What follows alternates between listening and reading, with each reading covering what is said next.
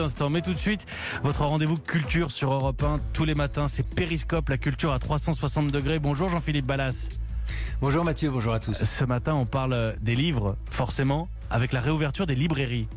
Oui, et vous l'entendez, une librairie qui revit. Là, c'est d'abord le bruit d'un rideau métallique qui se lève. Nous sommes à la porte de la maison ici, 500 mètres carrés remplis de bouquins et deux patronnes qui avancent désormais masquées, Delphine Boitard et Anne Lorvial.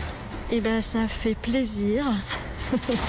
Et puis c'est un peu comme quand vous avez quitté une maison, euh, une maison de campagne euh, pendant un an, vous revenez, vous remettez en route. Oui, il y a de l'émotion, bien sûr.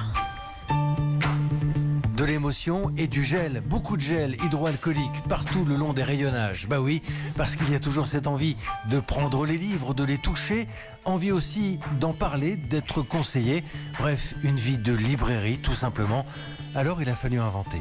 Vous voyez, on a un café là, et ce café, donc on va pas le réouvrir tout de suite, et on va donc le transformer en, on ne sait pas encore, un bar de lecture, café de lecture. C'est là qu'on pourra donner aussi des conseils dans un espace un peu plus euh, tranquille.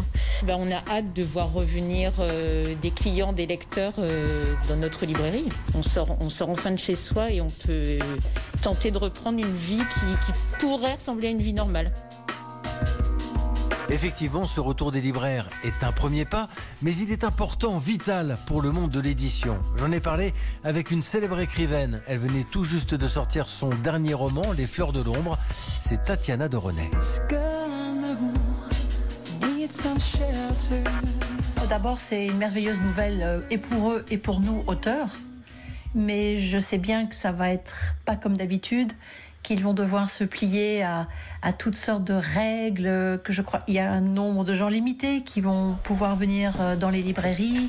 Puis pour nous, les dédicaces, c'est pas encore prévu. J'espère que ça va bientôt être le cas, que ce soit qu'on retrouve justement ces moments de joie, de, croiser ses lecteurs dans, dans, les librairies. Donc c'est pas pour tout de suite. Donc il faut rester patient et je croise les doigts et j'espère que c'est pour bientôt.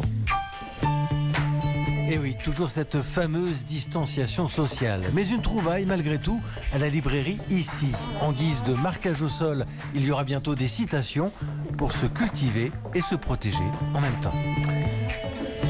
La librairie ici, sur les grands boulevards à Paris. C'était Périscope. À demain, Jean-Philippe Ballas.